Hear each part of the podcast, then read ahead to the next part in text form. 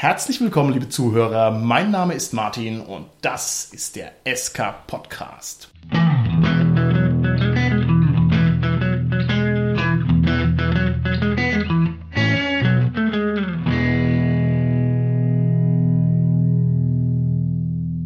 In der heutigen Folge reden wir über gutes Rollenspiel und mit mir im Studio sind meine lieben Gäste, die Tanja, der Gernot und der Holger. Hi, ich bin die Tanja. Hi, hier ist der Gernot. Ja, hallo, der Holger hier. So, ihr Lieben, wir sprechen über gutes Rollenspiel. Und der SK Podcast ist bekannt dafür, dass er also auch liebt, was er verspricht. Und deswegen werde ich euch jetzt hier mal vor laufendem Mikrofon auf Herz und Nieren testen. Ja? Ich werfe euch also Rollen zu und ihr müsst die meisterhaft interpretieren und sozusagen das bestmögliche Rollenspiel da rausholen. Du bist ein Sadist, weißt du das? Deshalb bin ich auch der Host. Das stimmt. Okay. Gernot, Oh. spiel uns einen wahnsinnigen Eisbarbaren aus dem Norden. Go! Okay. Huh, wo ist meine Axt? Wo ist meine Hose hin? Ich habe nicht gesagt einen hosenlosen Barbaren. Moment, es geht noch weiter. Holger, ich möchte, dass du mir fehlerfrei die Rolle spielst einer im Turm gefangenen Prinzessin mit goldenem Haar. Ach, hier ist so langweilig. Exzellent, exzellent. Tanja, spiel uns eine Boron-Geweihte. War's. Exzellent, exzellent, exzellent. Gernot, Oh Gott, Runde 2 oder was? ein sprechendes Pferd. Ich will Hafer, mein Reiter ist fett. Holger, spiel die globale Klimaerwärmung. Boah, das war gut. Ich will gar nicht mehr. Darf ich aussteigen? Also gut, also gut, also gut. Wir lassen es mal bei der globalen Klimaerwärmung äh, bewenden, ja. Ähm, das müssen andere Podcasts erstmal nachmachen. Also die Klimaerwärmung korrekt darstellen als Rolle. Jetzt mal hier ein bisschen äh, seriöser weitergemacht. Ich würde gern von euch wissen, wie schätzt ihr euch denn eigentlich ein als Rollenspieler? Seid ihr in der Lage, regelmäßig gutes und wertiges Rollenspiel zu bringen? Ja oder nein? Ich denke schon, da für mich das Charakterspiel eigentlich im Vordergrund steht. Okay, kannst du mir sagen, wo du deine Stärken siehst im Rollenspiel? Selbstliebe stinkt, das weiß jeder. Also ich versuche mich einmal gut vorzubereiten, eine kausale Geschichte zu machen und einen vielschichtigen Charakter zu erstellen. Und dann eben mit anderen zu interagieren, mit der Welt zu interagieren und einfach Spaß zu haben. Okay, okay. Gut. Holger, wie schaut's aus? Hältst du dich für einen guten Rollenspieler? Das kann man ja selber immer einigermaßen schlecht beurteilen. Ich würde sagen, passabel. Ich bin nicht unbedingt der beste Schauspieler, aber ich kann wenigstens konsequent meinen Charakter spielen. Und man muss auch sagen, du spielst die Klimaerwärmung wie kein zweiter. also das kann ja schon mal keiner mehr nehmen, das ist schon mal klar. Vielleicht soll ich die immer spielen. Daniel, wie schaut's aus bei dir? Denkst du, du bist eine gute Rollenspielerin? Das kommt irgendwie auf die Rolle drauf an. Also es gibt ja Rollen, wo man sich relativ gut reinfindet und welche, wo man sich so ein Konzept überlegt hat und stellt dann fest, man kommt nicht so ganz rein. Also ich okay. persönlich kann das eigentlich gar nicht beurteilen. Das ist ja auch immer schwierig, ob man sich den Charakter selber gemacht hat oder ob man einen One-Shot spielt, wo man den vorgefertigten Charakter kriegt. Oh ja, Eigentlich. das stimmt. Das ist wirklich wichtig, dass man den eigentlich selber macht, meiner Meinung nach. Sonst verwechselt man nicht mit dem und dann kann man gar nicht so wirklich gutes Charakterspiel machen. Ah, das finde ich jetzt gar nicht mal so. Also es gibt auch Archetypen. Also wir haben auch schon mit Archetypen angefangen und das hat super funktioniert. Man ist nach einiger Zeit wirklich reingekommen. kommen.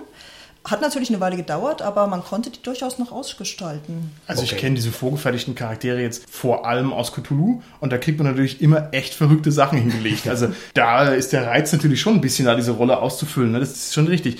Ich gehe mal die Frage einfach weiter. Was war das bisher beeindruckendste Charakterspiel, das ihr mit ansehen durftet in eurer Rollenspielkarriere? Gab es da mal was, was euch richtig gut gefallen hat, was ihr bemerkenswert fandet? Puh, also Gott sei Dank durfte ich schon mehrere gute Sachen mitbekommen. Ich kann es eigentlich auf zwei beschränken. Okay. Einmal als Spieler habe ich eine Unterhaltung geführt, Mhm. im Game natürlich, und ich habe einen Druiden gespielt. Und ein Kollege hat einen Taumaturg gespielt. Und wir waren quasi in einer Grundsatzdiskussion gefangen, die war jetzt nicht sonderlich friedlich und auch nicht sonderlich feindlich, Mhm. sondern einfach nur Rollenspiel. Und das ging so weit, dass wir eigentlich pausiert haben, Abend gegessen haben, aber trotzdem weitergespielt haben. Also quasi komplett in der Auszeit, weil wir einfach so in dieser Rolle waren. Und das hat sehr viel Spaß gemacht. Also das heißt, die Immersion hat über die Grenze des Rollenspiels hinaus angehalten. Das Ja, sau also. Eskapismus pur. Man hat sich quasi in diesem Universum verloren und das war total super. Okay. Und dann im Prinzip noch was anderes, da war ich Spielleiter und einer meiner Spieler hat eine sehr, sehr junge, hübsche Dame, die gerne shoppen geht, gespielt. Okay. Und das hat er wirklich exzessiv ausgelebt. Das ging wirklich viele, viele Stunden. Das ist kein Scherz. Und es war natürlich total Banane, weil der Plot überhaupt gar nicht weiterging. Aber es hat super Spaß gemacht, weil Okay. es war sehr, sehr kreativ und spontan und witzig. Und alle waren noch unterhalten. Und wahrscheinlich hat er sich auch damit relativ weit aus dem Fenster gelehnt. Also das heißt, er hat also die Rolle auch übernommen. Ne? Und ich finde, es ist auch immer sympathisch, wenn es jemand auch irgendwo durchzieht. Alles klar. Ja. Holger, was hast du für tolles Rollenspiel erlebt? Ich finde eigentlich, dass der gerne und immer sehr interessante Charaktere spielt und die auch immer sehr inbrünstig und ja, getreu dem Charakter quasi spielt. Ja, um ein kleines bisschen Nokia in die Gruppe zu bringen. So bei anderen Leuten, bei Fiasco kommt es bei vielen raus, dass sie gut spielen, weil ja, man muss ja spielen ne, bei Fiasco. Das ist ja inhärent, also man würfelt ja nur ein bisschen rudimentär, um irgendwie Hintergrundsachen auszumachen und dann muss man wirklich super durchspielen und das machen die meisten Leute. Also ich habe ganz speziell auf einer Con mal, jeder ist wirklich in den Charakteren aufgegangen und waren super Runden. Okay, super. Das ist aber total schwierig, oder? Ich meine, du musst ja blitzartig reinfinden und dann musst du ja wahnsinnig schnell auf Neues reagieren, ganz anders als in normalen Rollenspielen, oder? Und vor allem hast du ja keinen Stat-Block, der dich unterstützt. Du hast keine Würfel, die dir irgendwelche Entscheidungen vorgeben. Das heißt, du spielst ja richtig authentisch selber auf eigene Rechnung mehr oder weniger. Also wir haben das damals so gemacht, wir würfeln das ja aus und dann haben wir uns so die Charaktere grob überlegt und haben dann kurz durchgesprochen, wie da so ein bisschen die Interaktionen auch dann sind. Und dann kann man das eigentlich ziemlich spontan gut spielen. Genau, das habe ich bei Fiasco auch schon so erlebt, dass du halt einfach ja dir da viel intensiver Gedanken machst, weil du kannst es dann auch sagen wir körperlich ausspielen. Also ich habe da schon Runden erlebt, wo die Leute sich wirklich angebrüllt haben, aufgesprungen sind und sich ange also wirklich um den Tisch rumgerannt sind, sich fast Echt? handgreiflich geworden sind. Natürlich alles in Game. Also es war wirklich klasse. Also wenn man das Fiasco so richtig auslebt, das ist ziemlich cool. Und das Schöne bei Fiasco ist natürlich auch, man weiß, es ist nur für ein einziges Mal, man muss den Charakter nicht länger spielen und man weiß auch, wie es endet, nämlich im Fiasco und das sind natürlich zwei gewaltige Erleichterungen für das Rollenspiel. ne? Man hat dann keinerlei Plotlast oder sonst was auf sich drauf liegen. Okay, sehr schön. Ich habe mal erlebt, eine Spielrunde, die hat mich als Spielleiter und acht Spieler gehabt, also eine riesengroße Runde. Und die hat von den ersten fünf Minuten bis spät in die Nacht volles Rollenspiel-Powerplay gemacht. Die haben also sozusagen mich kaum gebraucht. Ich habe dann nur moderierend eingegriffen hier und dann. Es ging ab wie die Hölle. Das habe ich also so nicht wieder erlebt. Das war so genial, ganz hervorragend. Also das war eine tolle Erfahrung. Da hatten wir auch mal sowas ähnliches. Das war in Play Now und wir hatten im alten Griechenland gespielt. Und unter anderem hatten wir da einen Halbgott eben dabei, furchtbar arrogant, eine, eine Priesterin, also eine Seherin, die auf unterschiedlichste Art und Weise dann sich überlegt hat, okay, was mache ich jetzt für eine Geste? Wie schmücke ich mich jetzt, um da jetzt eben meine Visionen zu holen? Und das war auch eigentlich permanent in-game. Das war also wirklich super klasse Atmosphäre. Und da war der Spielleiter auch echt super. Der hat das alles total mitgemacht. Okay. Also wir haben da vier Stunden lang wirklich in-game durchgespielt. Das war klasse. super, das ist ja toll. Jetzt muss ich natürlich die Gegenfrage stellen. Was war denn das problematischste Rollenspiel, was ihr erlebt habt? Ich meine, ihr seid alle Rollenspielveteranen, ihr müsst mal irgendjemanden erlebt haben, wo man gesagt hat, wow, was ist denn hier los? Was gibt's da für Geschichten? Oh, puh.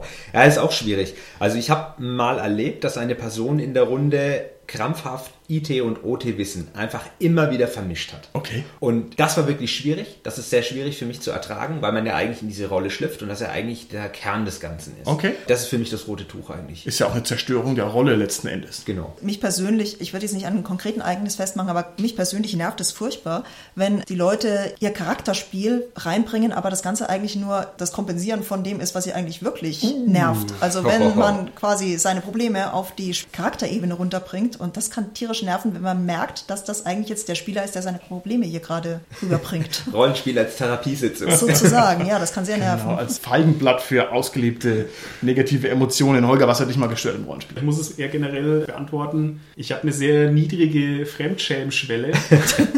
Und ich habe Probleme damit für mich, wenn Leute halt peinliche Rollen spielen. Weil ich mich dann selber schäme. Also ich kann auch viele Fernsehsendungen nicht schauen, weil das einfach muss ich umschalten. Super.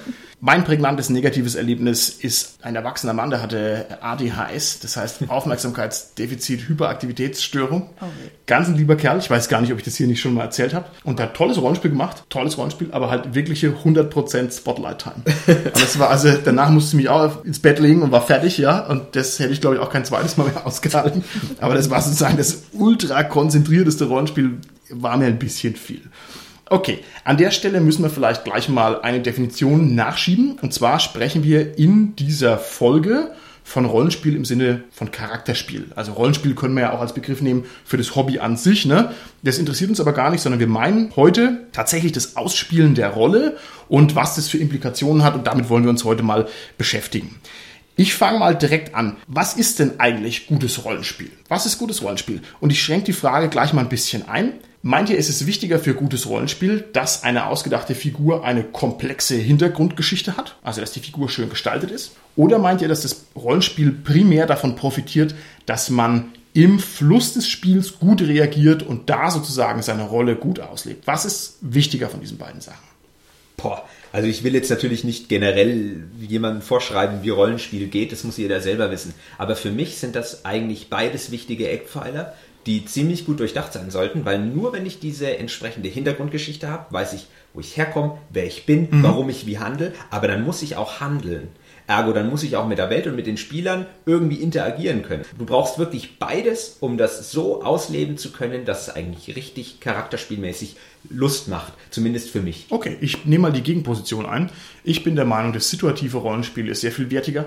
Ich habe das einfach noch nie erlebt, dass eine ausgefeilte Hintergrundgeschichte wirklich viel gebracht hätte im Spiel.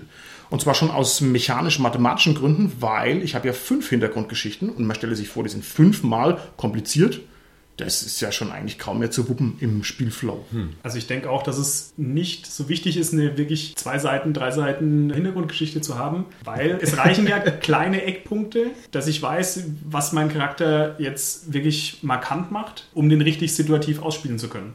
Ich muss dir irgendwie ein bisschen recht geben, aber das stellt mich ja als Idioten hin, weil ich viel zu viel Zeit verschwende, um Hintergründe zu bauen. Ja gut, wobei Nein. die Situation ja durchaus dann vom Hintergrund beeinflusst sein kann. Also ich meine, ich finde, es ist keine Zeitverschwendung, wenn man einen Hintergrund hat, der eigentlich niemals zur Sprache kommt. Aber es kann ja Situationen geben, wo eben dieser Hintergrund dann wichtig ist. Und deswegen fände ich das jetzt definitiv keine Zeitverschwendung. Okay. gerettet. Wir müssen wahrscheinlich ohnehin nochmal eine Folge machen für Figurenhintergründe. Deswegen wollen wir es jetzt hier gar nicht so weit treiben.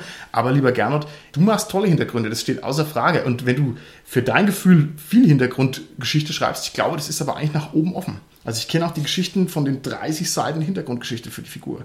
Also sowas gibt es wirklich. Ich stelle mal die Frage einfach an die Hörer. Kennt jemand so völlig explodierte Hintergrundkonzepte? Sind jemand mal irgendwann über den Weg gelaufen oder so? Da würden wir uns freuen, wenn es jemand vielleicht uns mal kurz erläutert. Das wäre klasse.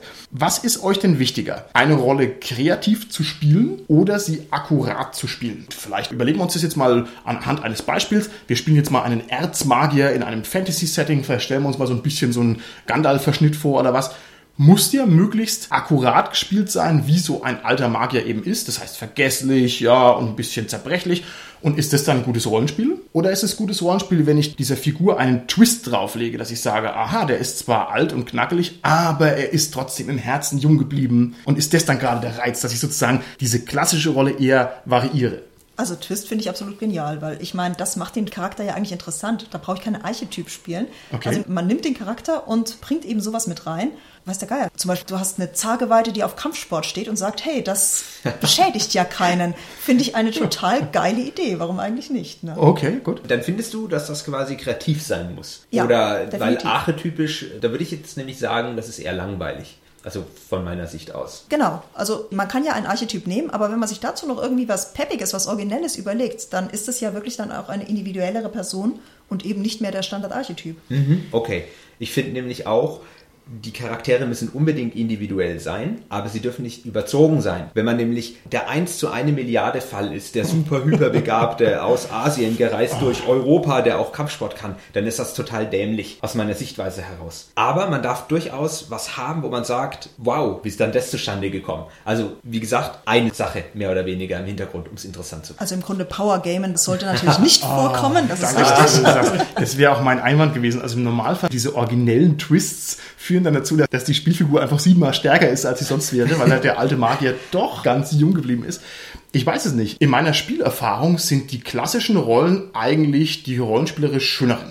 Also das heißt, wenn jemand sagt, nein, ich bin jetzt eine Geweihte der Friedensgötter und ich kämpfe einfach nicht. Und mein origineller Twist ist eben nicht, dass ich da irgendwie ausbreche, sondern wenn man das relativ konsequent spielt, gibt es schon auch sehr viel her. Ich finde fast die akkuraten Rollen eigentlich ein bisschen schöner als die variierten Rollen. Finde ich aber dann interessant, wenn sich so Geschichten entwickeln, dass halt die arme Zageweite, die eigentlich total friedfertig ist, dass sie dann irgendwie in die Situation kommt, dass sie tatsächlich kämpfen muss. Und das gibt ihr dann doch, sagen wir, eine gewisse Individualität. Okay, da vielleicht noch einen Satz dazu, weil mir das einfällt.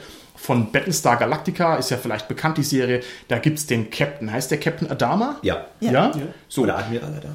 Admiral ist es. Ja, doch, ne? Admiral. Erwischt. bleiben wir bei dem Captain an, dass wir das haben. Okay? Das ist so. Der wird also eingeführt als eine Figur, die sehr selbstbewusst ist und sehr geradlinig und die sich nicht in die Suppe spucken lässt. Das ist sozusagen die erste Charakterzeichnung.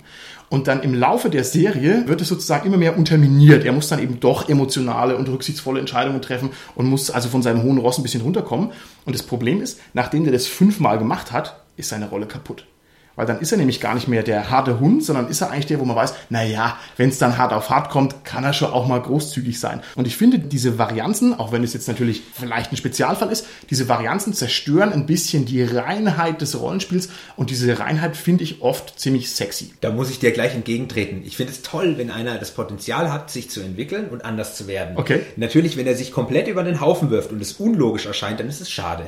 Okay. Aber wenn der quasi so einen Spin mitbekommt, irgendwie ein Erlebnis hat, ein traumatisches und Ja. deswegen das Verhalten ändert, dann finde ich das ziemlich cool. Und Okay. dann hat er auf einmal eine Wertigkeit, die man nicht einfach nur generieren kann, sondern die muss man dann erlebt haben. Und das Okay. ist das Tolle. Also einen höheren Realitätsgrad, könnte man quasi sagen. Ja, was okay. Gewachsenes. Gut, wunderbar. Genau. Also eine echte lebende Figur, die halt auch eine echte Vergangenheit hat. Und zwar innerhalb des Spiels und nicht so gestellter Hintergrund. Okay, alles klar. Nächste Frage. Gutes Rollenspiel ist für lange Zeit ein Schmähbegriff gewesen. Das ist so cool. Echt wahr? Ja, ja, oh. Vor, ich möchte mal sagen, fünf, sechs Jahren oder was, wenn man in ein Forum reingeschrieben hätte, ja, es ist aber gutes Rollenspiel, wenn dein Krieger trotzdem zuhaut, dann hätten sie dir also da die Threads um die Ohren gehauen. Also es war wirklich problematisch. Um vielleicht das Problem mal ganz kurz anzuzeichnen. Es gibt bei dem Rollenspiel ja den Widerspruch, dass sich also Narrativismus und Gamismus im Prinzip gegenübersteht. Also ich kann entweder effizient spielen oder ich kann schön spielen, um es jetzt mal ganz platt runterzubrechen. Und diese Schönspielerei wurde also eine Zeit lang sehr stark mit dem schwarzen Auge verbunden und man hat gesagt, das geht nicht. Das ist also kein echtes Spiel. Die Plot-Twists sind wichtiger als die Würfelzahl und so weiter und so fort. Ja, und das war also sehr negativ. Ich weiß jetzt nicht mehr, wie das heute ist, aber ich würde euch gerne fragen. Holger, was sagst du denn? Gamismus, also das heißt zielorientiert spielen, oder Narrativismus, das heißt schön spielen, wenn ich es mal so blöd sagen darf. Was ist jetzt da los? Ist diese Schönspielerei, also das schöne Rollenspiel, ist es eigentlich blöd? Also, ich weiß nicht, ich kenne, um ehrlich zu sein, die Kombination. Okay. Für mich kommt es immer so vor, als wäre es die Kombination, weil wir einerseits natürlich viel das ausspielen, also ohne zu würfeln jetzt. Okay. Und in wichtigen Aspekten, halt Kämpfe oder wichtige Entscheidungen, würfeln wir ja trotzdem. Und das ist ja dann wieder regelgebunden. Ich sehe den Widerspruch einfach nicht. Okay, jetzt musst du natürlich wissen, dass wir natürlich auch Elite-Rollenspieler sind, ja? Aber wir müssen ja die Debatte runterbrechen für das einfache Volk draußen an den Empfangsgeräten, die also da noch richtige Schwierigkeiten haben. Du handelst uns Hassmails ein, ja. German, was sagst du denn? Schönspielerei oder Zielspielerei? Also mir ist natürlich sehr, sehr wichtig, dass die Leute ihren Charakter ausspielen Okay. und ausspielen können. Nichtsdestotrotz reagiert die Welt halt einfach Aktio gleich Reaktion. Ne? Okay. Wenn ich irgendwie sterbe, dann sterbe ich auch wirklich. Nichtsdestotrotz darf ich mein Rollenspiel einfach durchziehen und dadurch auch die anderen teilweise in doofe Situationen buxieren. Also mein Rollenspiel kann jetzt noch so schön sein und du würdest mir die 20 Trefferpunkte trotzdem reinhauen. Also mein schönes Rollenspiel würde mich vor dem Tod nicht bewahren, ja? Nein, ich finde es natürlich schön, dass du schönes Rollenspiel machst, aber wenn du stirbst, bist du tot. Dankeschön, okay. Oh, das finde ich jetzt prügelhart. Ganz ehrlich, wenn jemand richtig gut spielt und da vielleicht, sagen wir, das so schön darstellt, wie ihn der Treffer trifft oder sowas, und dann, also, also, dann würde ich doch noch sagen, okay, da hat vielleicht doch noch irgendjemand Erbarmen und es geht noch irgendwie weiter. Weil meistens so Leute, die hängen ja dann auch an ihrer Figur und das bringe ich dann persönlich nicht übers Herz, dann zu sagen, okay, ist jetzt tot.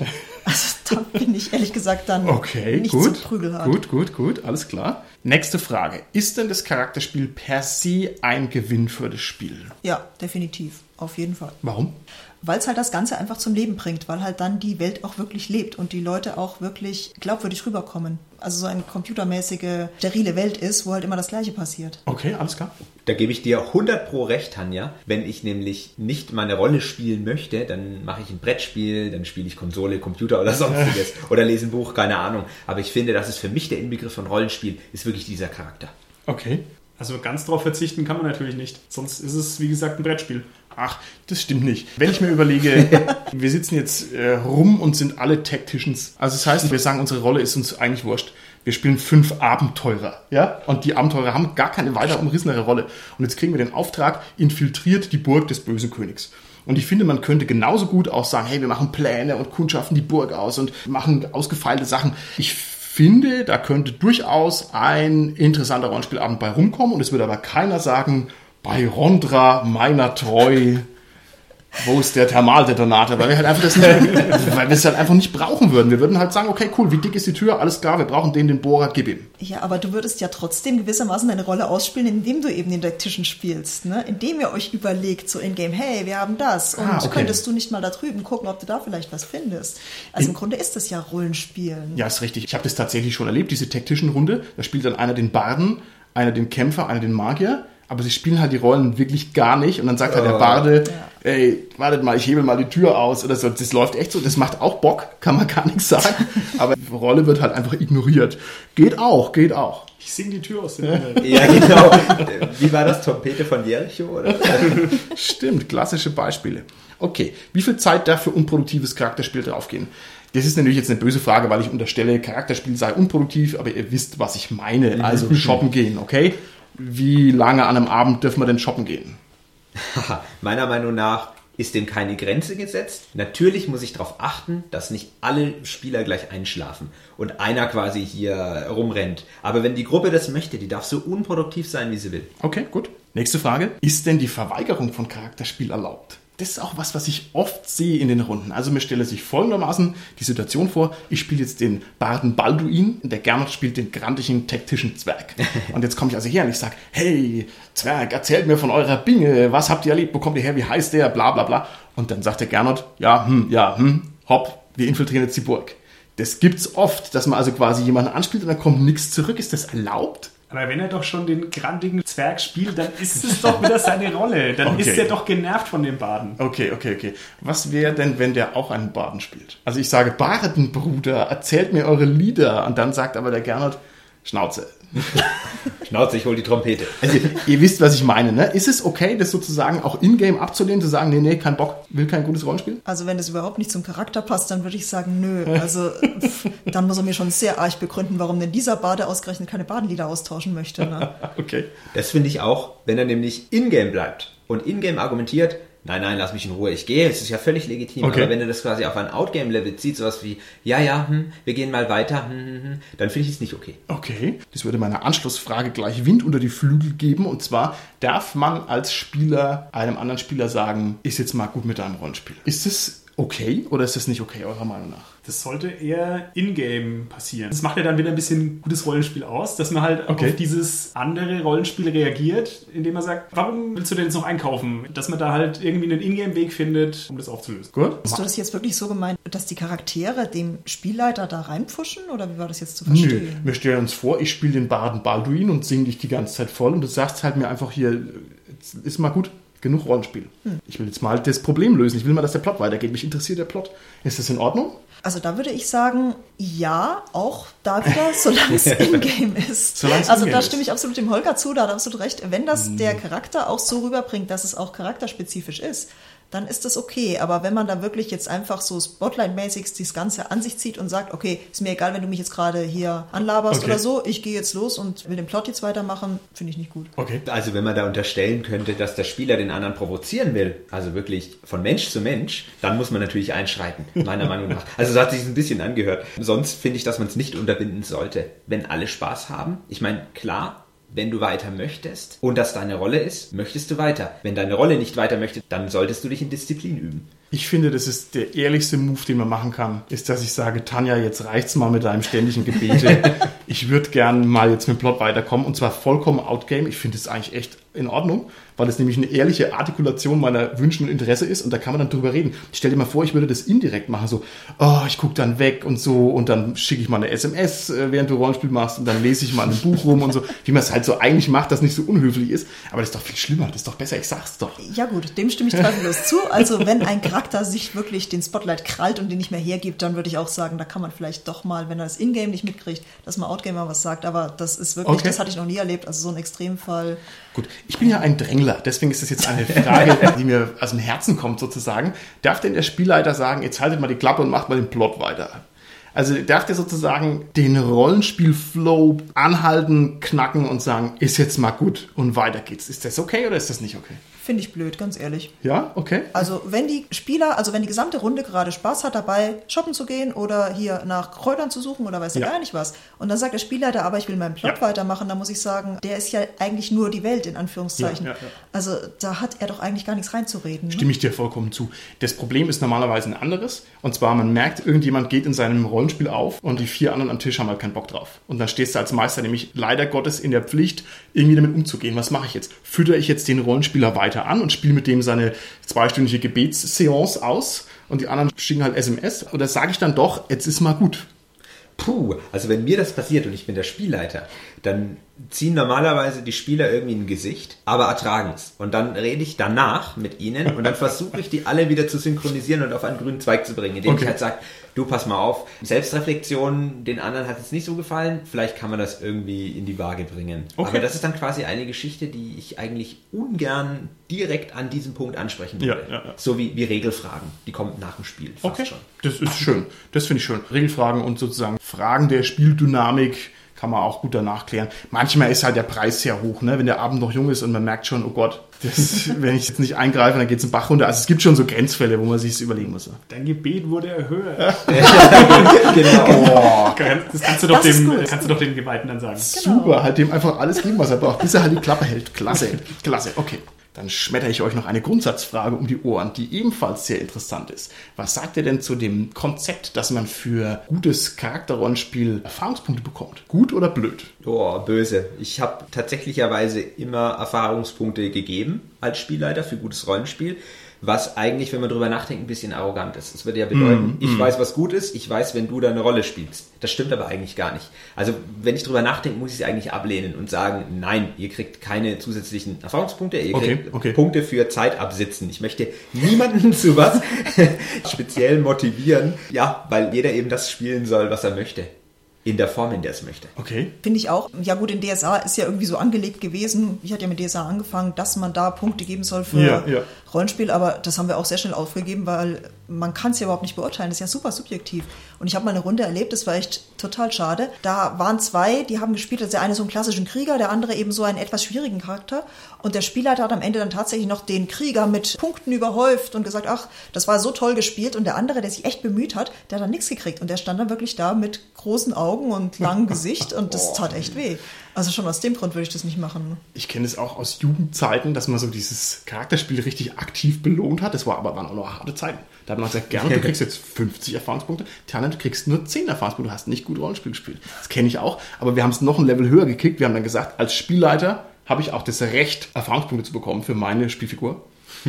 Weil sonst ist er ungerecht. Ja? Und das heißt, dann haben also die Spieler mir ebenfalls Erfahrungspunkte gegeben oder halt dem jeweiligen Spielleiter und auch noch auf so blöden Zettelchen. Also es war ein hochneurotisches, dysfunktionales System, das also Konflikte und Zwist und Hass halt unterstützt hat. Aber so waren damals die wilden Zeiten. Also ich finde es auch nicht gut, da Abenteuerpunkte oder Erfahrungspunkte äh, zu geben. Als Alternative kann man sich ja überlegen, wenn es in dem System eh schon irgendwie so was anderes gibt, Edge, Mondsplitter oder Ja, so, also ja, ich ja. meine, bei Spielermond ist es ja speziell darauf angelegt auch, dass man dann halt die Punkte wieder zurückkriegt oder Punkte überhaupt kriegt davon oder dass man mal einen Bonus kriegt auf irgendeine Probe vielleicht Ja, ja. oder sowas. Also das wäre fairer zumindest, wenn man was irgendwie hinführt zu dieser Probe gut ausspielt, dass man dann auch sagt, ja gut, dann kriegst du halt noch einen kleinen Bonus. Das finde ich sehr schön, weil das natürlich die Sekundärwährung ist. Ne? Die Primärwährung sind die Erfahrungspunkte, das will man lieber nicht geben dafür, aber so sekundär finde ich klasse. Finde ich eine gute Idee.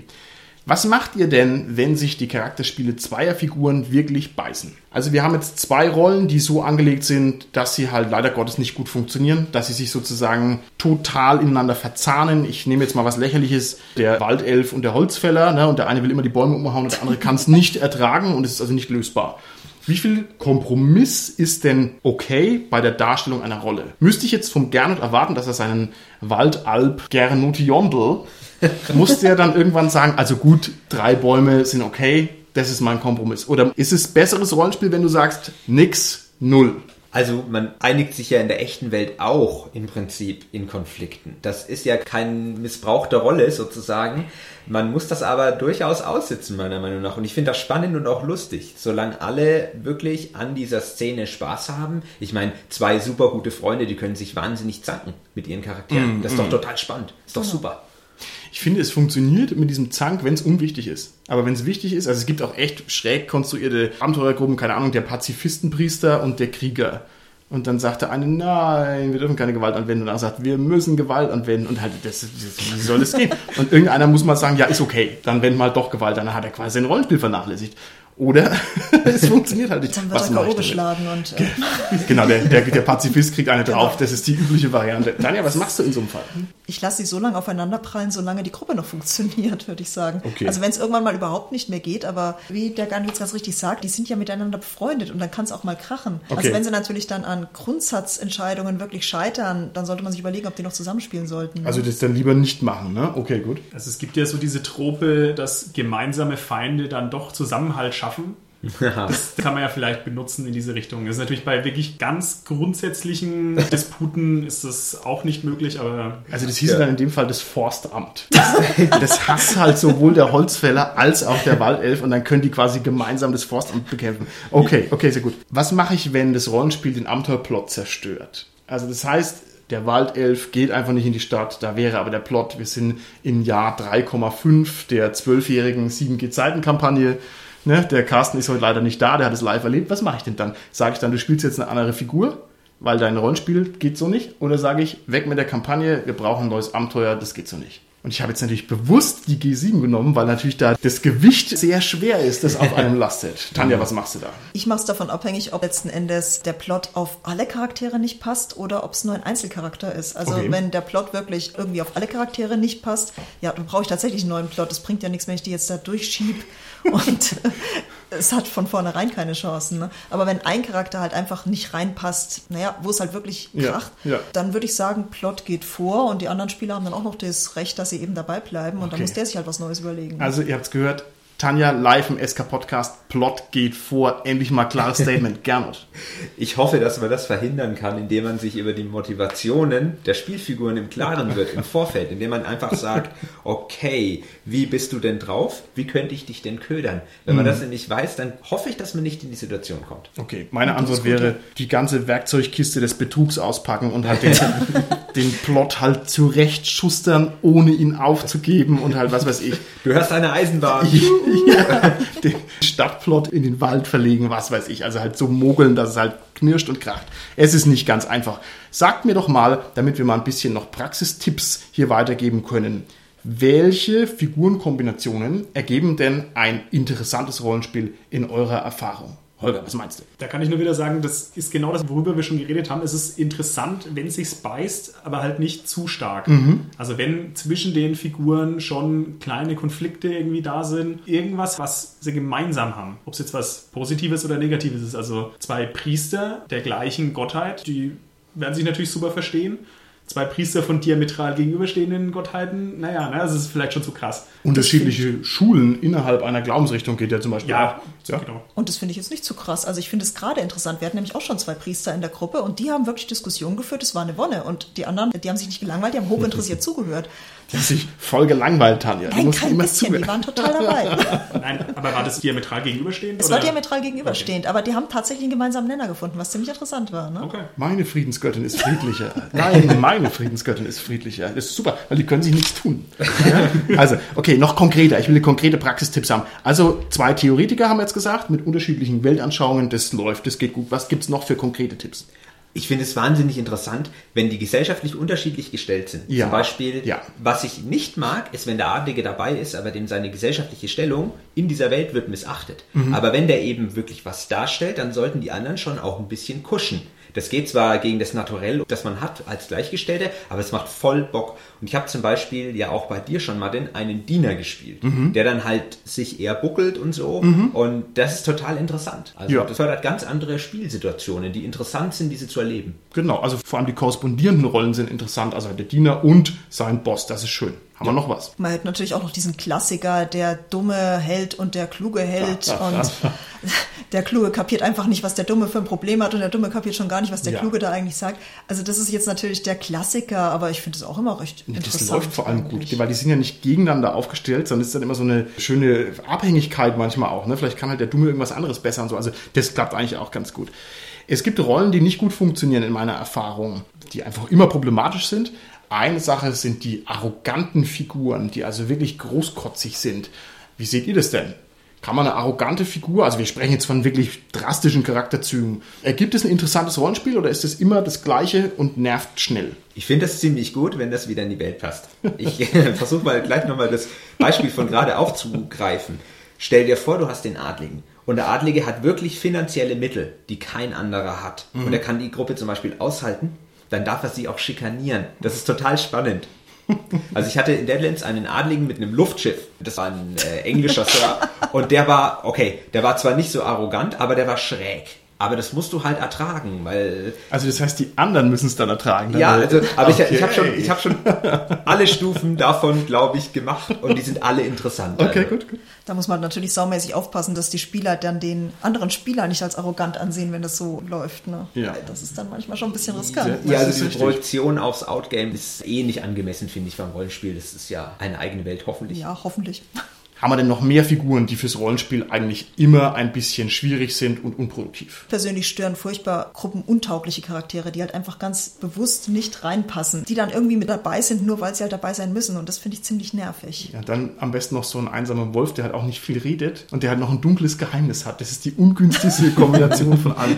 Das bringt im Rollenspiel gar nichts. Ja, das ist richtig. Okay.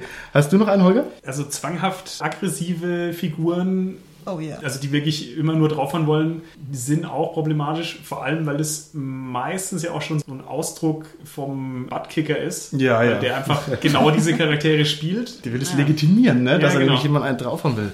Ach, Gernot. Gut.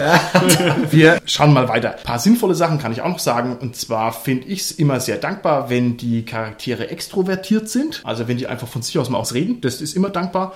Wenn sie einigermaßen sozial kompetent sind, das muss man nicht übertreiben, aber so, keine Ahnung, dass man halt sich nicht gleich an die Gurgel geht oder was und nicht gleich eingeschnappt ist, finde ich auch gut. Und eine gute Rolle hat eine tragende Motivation für viele, viele Abenteuer, die aber trotzdem vielleicht nicht so ganz aalglatt ist. Das ist dann auch so der kleine Twist in der Motivation. Ne? Also man stelle sich hier den Zwerg vor, der die Angebetete in seiner Binge mit Gold überhäufen will und muss dafür natürlich auf alle möglichen Abenteuer ziehen. Super. Aber es ist halt noch schöner, wenn dann so ein bisschen ja, Essig im Glück drin ist, wenn man sagt, ach, ist die das denn eigentlich wert, ne? Und ich will doch lieber singen und tanzen, anstatt hier Gold. Das ist schon, schon auch cool, wenn es dann so ein bisschen in Frage gestellt ist. Da bin ich voll bei dir. Das ist diese Vielschichtigkeit. Weil der Mensch ist ja nicht linear. Man hat ja nicht eine Vorstellung und dann rennt man da blind durch, sondern eigentlich fragt man sich ja kontinuierlich, ist das der richtige Weg oder auch nicht. Also das macht's echt gut. Okay. Gebe ich dir voll recht. Okay, prima.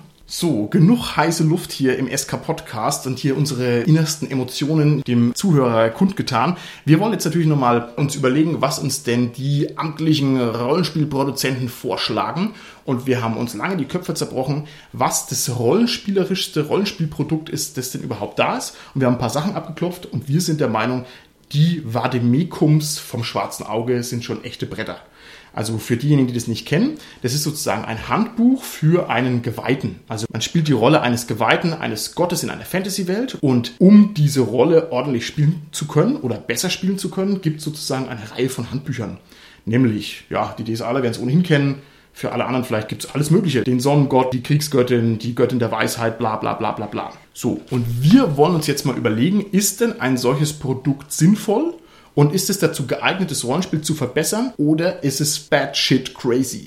Weil es nämlich voll übertrieben ist. Und da will ich gerne mal wissen, was sagt ihr denn jetzt dazu? Also wir haben uns jetzt hier mal das Hesinde Vademecum geschnappt und haben mal reingeguckt. Was sagen wir denn zu dem Inhalt? Finde ich total klasse, muss ich ganz ehrlich sagen, weil da hast du halt wirklich Hintergrundinformationen, die halt so tief reingehen, wie du es halt in den anderen Büchern eigentlich nicht hast. Und wenn du halt tatsächlich dann mal so ein paar klassische Gebete da wirklich hast und dir dann nicht irgendwas aus den Fingern saugen musst und im Nachhinein feststellst, okay, das war jetzt ziemlicher Müll, was ich da gebetet habe, das finde ich schon ziemlich stylisch. Also Tanja, das heißt, du sagst, DSA ist dir einfach zu oberflächlich? da da Würde ich jetzt so nicht Da gibt es einfach nicht genug Material zu. Interessant. Äh, jetzt äh, genau. werde ich wahrscheinlich gebasht. Nein, also ich finde nur einfach, gerade für Geweihte, also man hat da natürlich relativ viele Freiheiten tatsächlich, was Gebete und so weiter angeht, aber hier und da ist dann doch mal schön, wenn man da noch einen gewissen Anhaltspunkt hat, um das Ganze wirklich stylisch zu machen.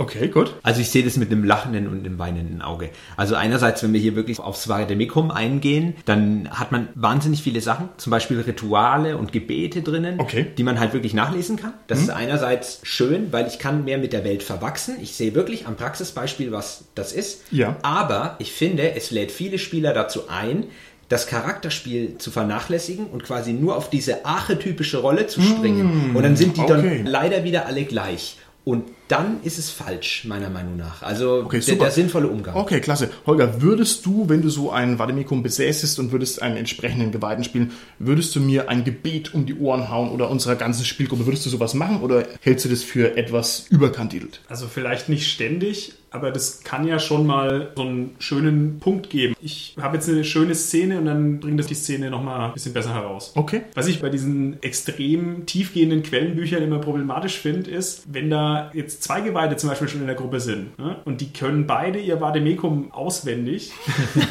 Boah. ja, ja, also das ist natürlich ja, ja, okay, schon ein bisschen okay. arg, aber dann, nee, dann, dann, hat ja, dann hat ja auch der Spielleiter ein Problem, weil der muss es ja im Prinzip auch zumindest einigermaßen gut wissen, was die halt machen dann damit. Okay, das können wir bestimmt auch noch auf den nächsten Level treiben. Jetzt haben wir natürlich die Handbücher für die Geweihten. Dann mache ich noch das Handbuch über Tannenzapfen und Eichhörnchen für den Waldläufer.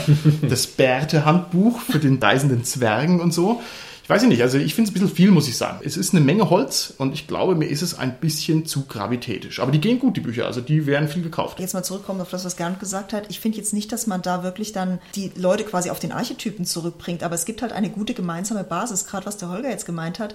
Okay, man hat halt Geweihte, die auf einem Level sind, also die quasi einen Glauben eben anhängen, die sind dann doch ein bisschen koordinierter als wenn der eine hat halt das Buch gelesen, der andere hat das Buch gelesen mhm. und dann müssen die sich überhaupt erstmal treffen, wo überhaupt ihr gemeinsamer Glaube ist. Da finde ich okay. so ein Ding natürlich schon eine unglaubliche Hilfe. Ne? Okay, also gut, gut, wunderbar.